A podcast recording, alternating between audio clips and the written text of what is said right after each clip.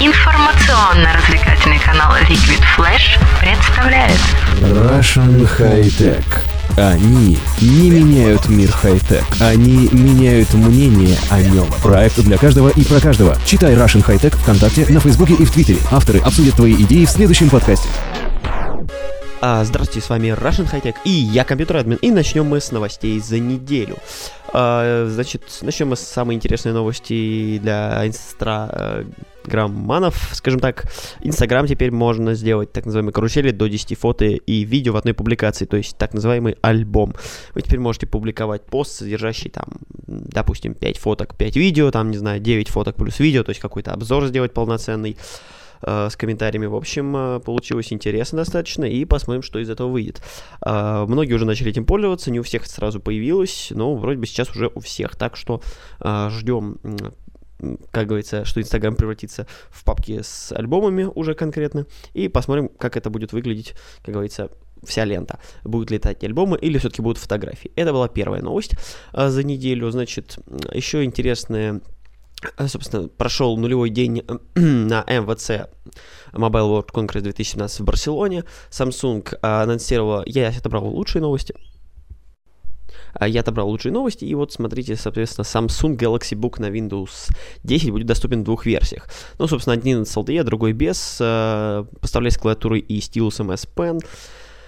Uh, собственно, а, кстати говоря, нет, знаете, еще вот две версии, собственно, 10.6 и 12 дюймов, собственно, ну и начинка, кстати, разная, да, собственно, LTE и не LTE. А Full HD, есть, uh, это 10.6 дюймов, там, кстати, говоря, 2160 на 1100 40, 440 пикселей, Super AMOLED, все очень по-крутому. А, Intel Core M3 э, это самая маленькая комплектация, то есть самая начальная, то есть есть Core i5 и так далее. В общем, набор полный, Будем смотреть, как это зайдет у покупателей. Клавиатура, кстати говоря, выглядит неплохо. Посмотрим, насколько она имеет э, глубокий ход и так далее. Удобно для, думаю, для дизайнеров и для тех, кто печатает в дороге. Uh, Nokia она тоже анонсировала, собственно, переиздание 3310, и будет это стоить 49 долларов. Об этом говорим, поговорим чуть позже, а пока перейдем к тому, что Nokia еще на стенде показал Nokia 3, Nokia 5. Uh, идут они с чистым Android и Google Assistant, uh, Assistant uh, которые будут продаваться по всему миру, то есть мы сможем их купить. Uh, по поводу цен, цены будут, собственно, 300 евро и кстати говоря, значит, Nokia, еще Nokia 6, э, Nokia 6 229 долларов, Nokia 5 189 долларов. Э, кстати говоря, там еще будет специальная глянцевая версия у Nokia 6, это 300 долларов. Nokia 3 139 и остальные там уже, это, как говорится, уже от локации будет зависеть, но вот это цены в долларах.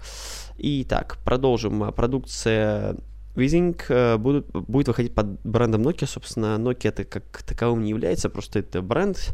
И, собственно, китайцы под ним что-то выпускают. Посмотрим, что удастся сделать дальше. А пока перейдем к новостям Google. Google Assistant перестал быть эксклюзивом для Google Pixel и LG G6. В общем, теперь этот прекрасный помощник, э, там с ним надо общаться, собственно, задаешь вопрос, можно текстом, можно голосом, он отвечает текстом. Можно попробовать э, выяснить э, списание, там, не знаю, ближайший рейс, забронировать его даже, столик и так далее в ресторане. В общем, это интересная опция, но работает только на английском. Э, гибридный ноутбук HP Pro X2 612G2 защищен по военному стандарту. В общем, это еще один планшет, ноутбук с клавиатурой а-ля Surface, э, со стилусом, полный набор аксессуаров от док-станции, то, что там USB Type-C и полный фарш на самом деле. Э, достаточно интересный формат получился. Но, собственно, в нулевой день много чего показали, и мы уже об этом пишем.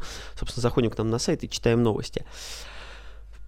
Сам, самое интересное, я думаю, что еще, конечно, будет, потому что си, э, у нас, к сожалению, подкаст немножко позже выходит. Сегодня будет еще больше анонсов, э, так как, как говорится, э, первый день это первый день, а не нулевой, который был такой э, стартовый, э, даже предстартовый, и там были не все анонсы. Э, у нас все эти новости есть, я думаю, что стоит открыть, почитать. На этой неделе было много чего интересного, я подобрал только маленькую подборку новостей, остальное, думаю, что стоит читать у нас, подписаться на нашу группу ВКонтакте, подписаться на группу подкаста ВКонтакте и следить за нами во многих соцсетях. У нас есть мы в соцсетях на сайте страницы, и там мы есть во всех соцсетях, при том есть по, по разделам, то есть можно только на гаджеты подписано быть. Э, и продолжим мы, собственно, темой Nokia 3310. Э, рекомендую, собственно, открыть по ссылке, которая идет к, к описанию в этом подкасте, данную новость, чтобы было понятно, о чем мы говорим.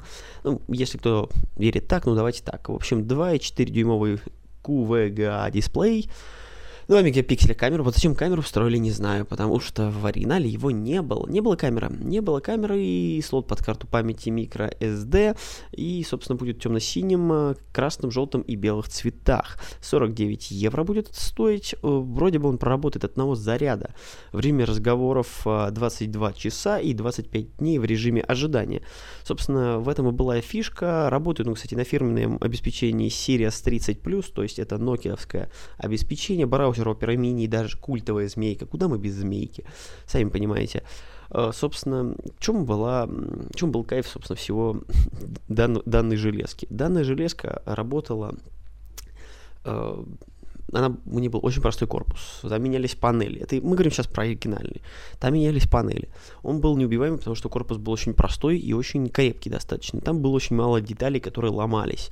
Там не было камеры, там был очень... Ну, на дисплее там было очень много пластика и защитного стекла, соответственно, в корпусе самом, насколько я понимаю.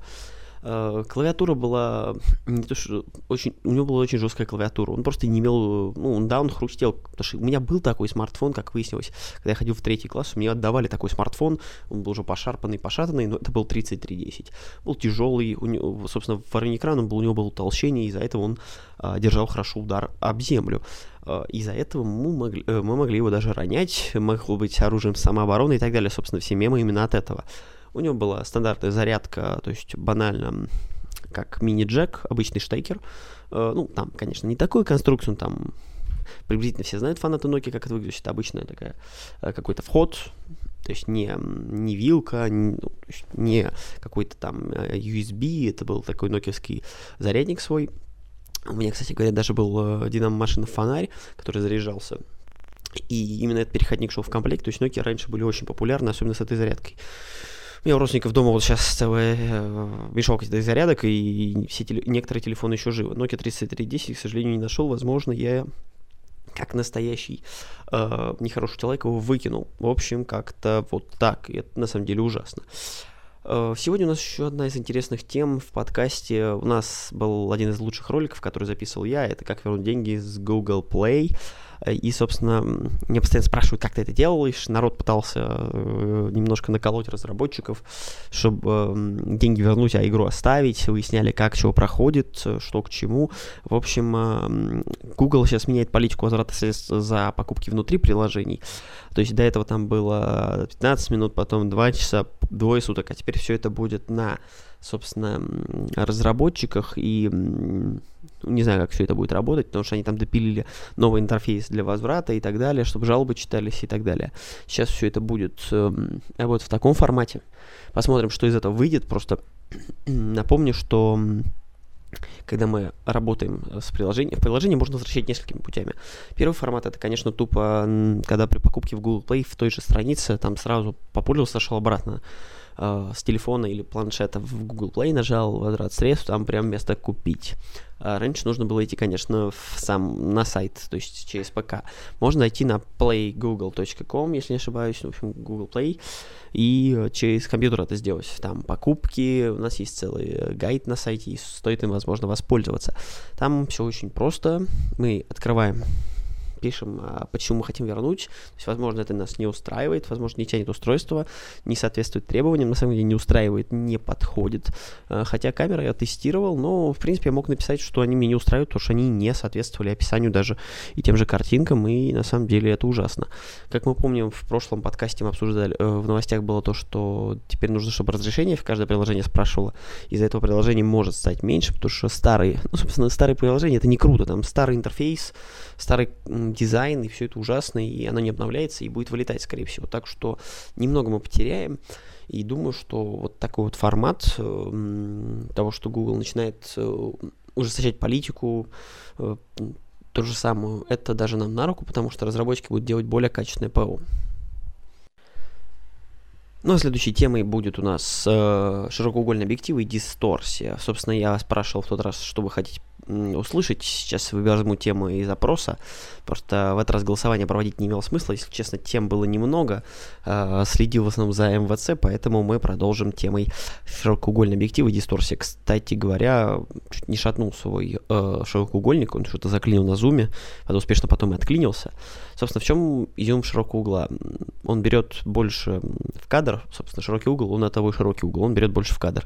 На full фрейме, то есть на полном кадре это максимум, то есть, скажем так, э, сколько, сколько может камера, э, там, самый максимальный широкоугольный объектив. Тот же объектив на короб-кадре APS-C э, будет меньше угла, но, в принципе, это не криминально для вас, я думаю.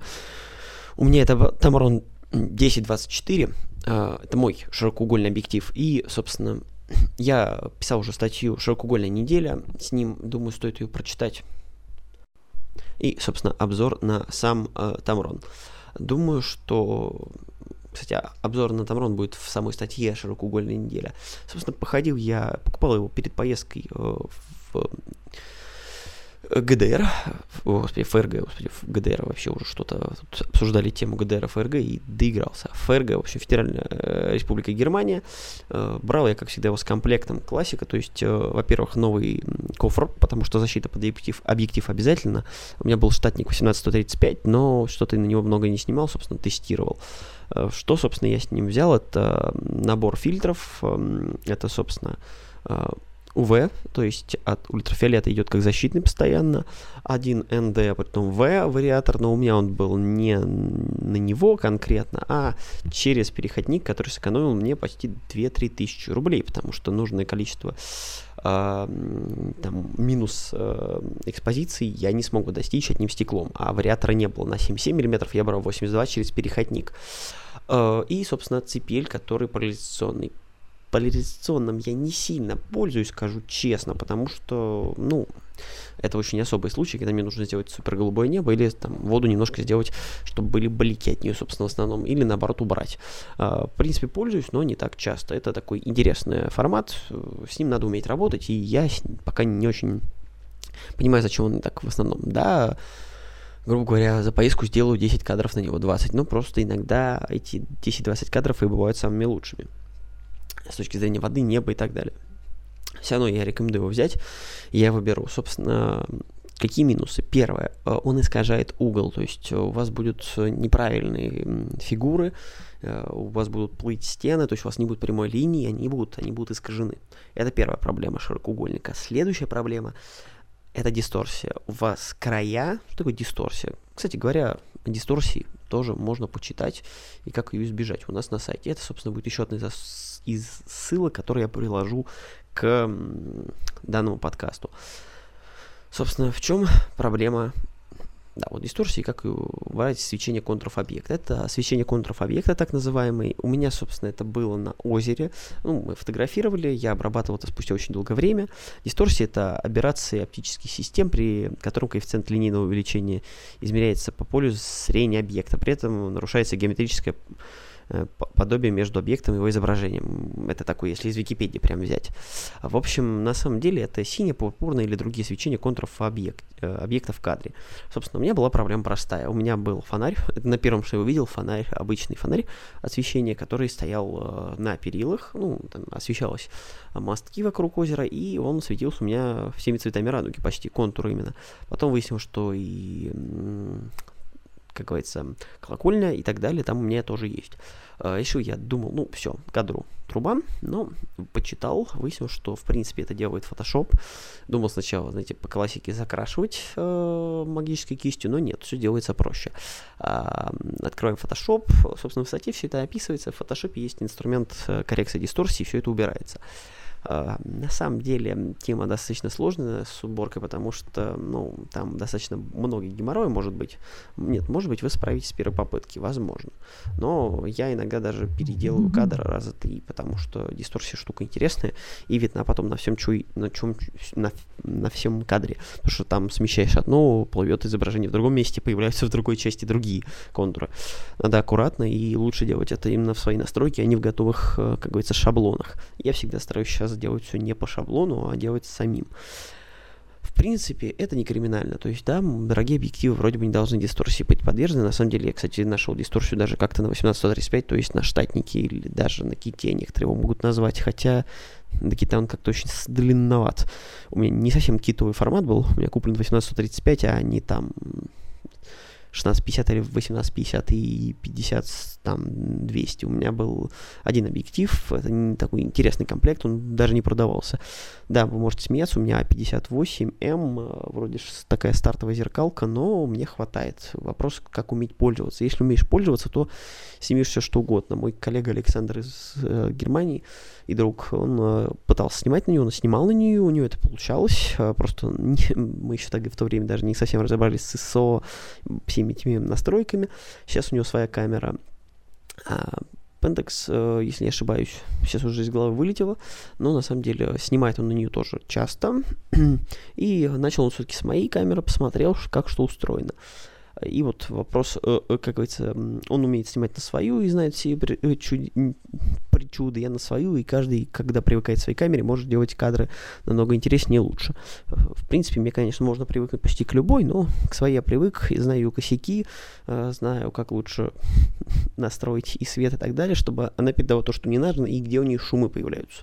Это, всегда, это к вопросу о том, почему можно снимать на дешевые зеркалки. Ну, самые дешевые зеркалки, конечно, вы не возьмете это все равно, ну, то есть, грубо говоря, хлам нет.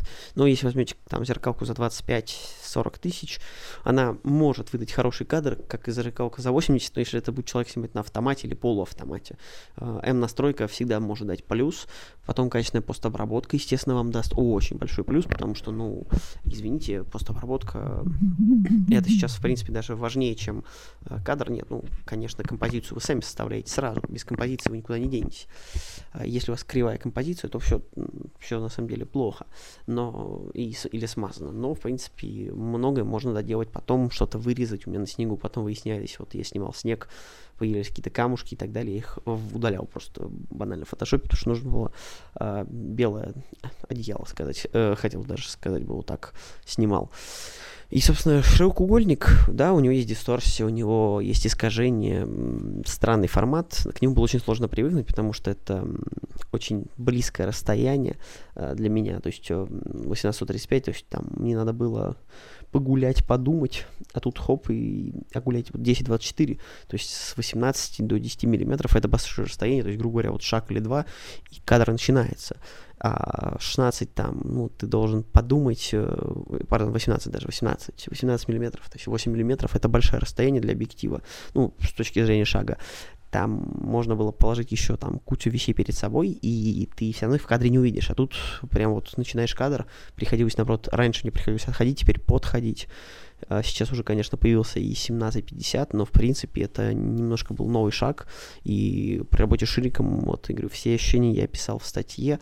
Рекомендую вам ее изучить, потому что достаточно интересный формат э, самого кадра, но некоторые вот решили, как мой друг, перейти на формат больше макро. Ну, каждый выбирает по себе, но стоит почитать статьи, и про макро, думаю, тоже скоро выйдет статья какая-то. Так что выбирать вам, но почитайте сначала отзывы и что вы хотите снять, поймите. Тогда можно будет легко выбрать, что, что вам подойдет, скажем так. Ну и напоне- наконец поговорить много, хотя сейчас тоже было немало. Оставим тему бренды и зависимость. Э, у нас есть сейчас много людей, которые покупают бренды определенные. То есть я вот, например, беру Sony, вы можете меня обхаять.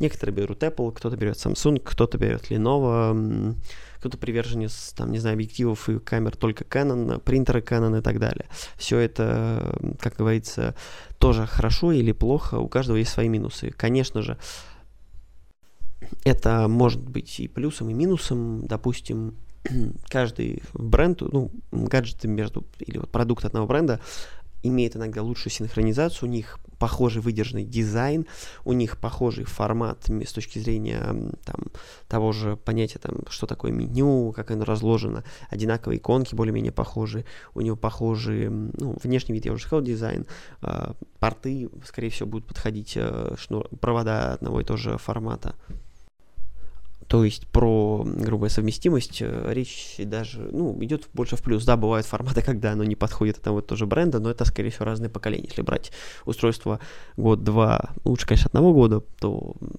поколение устройств, то это будет хорошо. То есть это, грубо говоря, одно поколение. Хотя обычно, конечно, там два три раза в год это обновляться может. Uh, у меня в Sony, собственно, больше проблем в том, что по дизайну, чтобы было похоже, и по философии устройства. То есть тут, конечно же, uh, ноутбук на Windows, но смартфон Sony, и у них есть PC Companion, и все, в принципе, учитывается это. В принципе, просто не все устройства. Та же камера Sony, многие сейчас новые камеры поддерживают Wi-Fi, и, собственно, часы Smartwatch 3 поддерживают дистанционное управление, телефоны поддерживают дистанционное управление, то есть синхронизация на высшем уровне. Есть сервисы Sony сами по себе.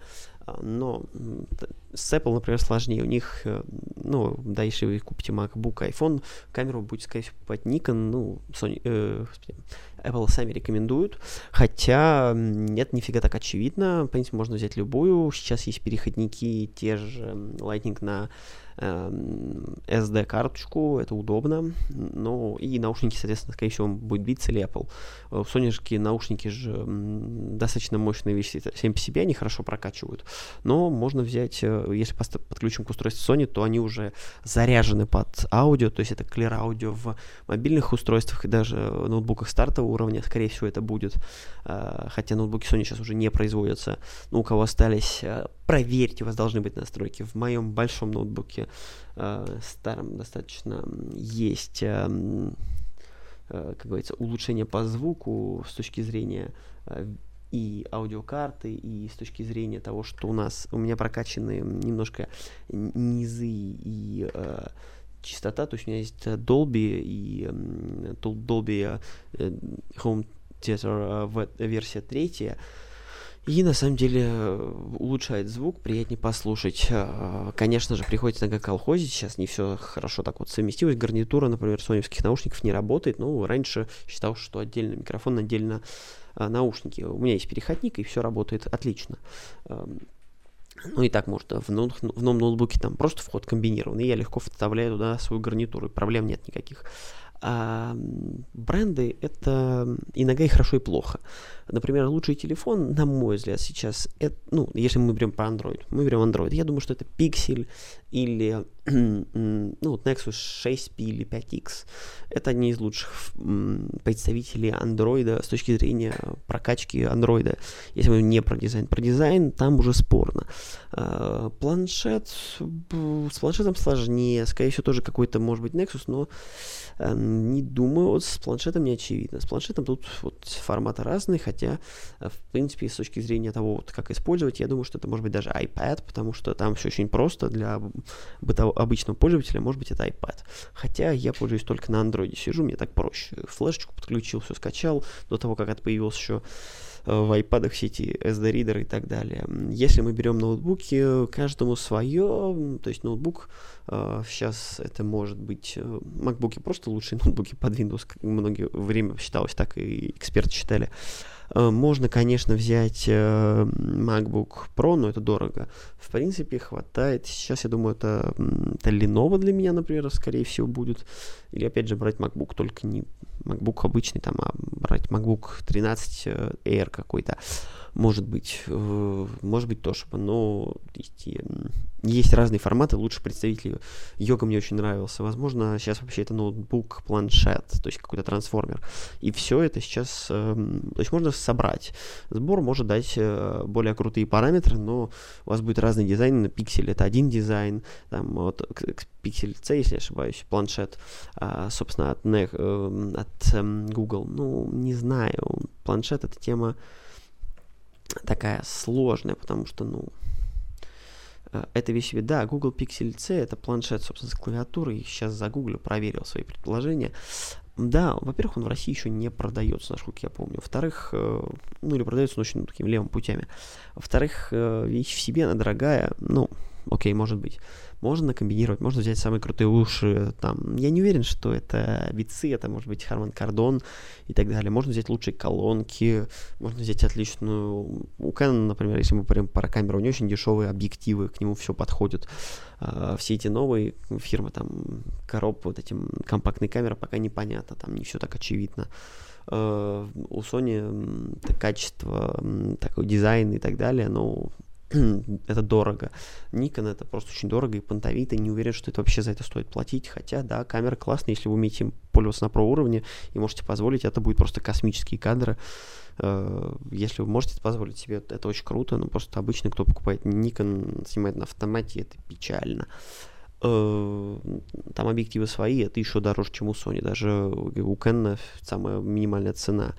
Эм, если смартфоны, это у айфонов там свои прелести, но они не э, расширяются картой памяти, они не расширяют э, там с точки зрения там, все эти вот эм, файлы менеджера, все перекидки, это все сложнее, это нужно колхозить. Но у них экосистема. Просто когда вы покупаете бренд, это экосистема, и вы в нее вписываетесь, грубо говоря. То есть э, соневская экосистема, это соневская экосистема, там у Lenovo своя, у Samsung там своя, свои облака, свои учетки, эм, Просто у Apple это свое, там это все просто а в мобильном формате это обычно Android против iOS и то есть Apple. Почему? Потому что либо учетка в Google, либо учетка в, в Apple. Но э, если вы будем называть в Apple, так, так, так типа круто. В общем, в Apple учетка просто обычно данные уже не ходят обратно туда-сюда, перенос займет время. Да, сейчас вроде через адаптеры все это можно перекачивать со старого айфона в новый Android или с старого андроида в iPhone, но это опять же колхоз, и не все может быть так идеально. А так у вас там записная книжка и так далее, из-за этого не все так быстро готовы перейти. Да, у кого контакты не записаны в телефон, их не 100 миллионов, и календари, вот просто у кого календарь забит, записная книжка электронная, ну, то есть приложение.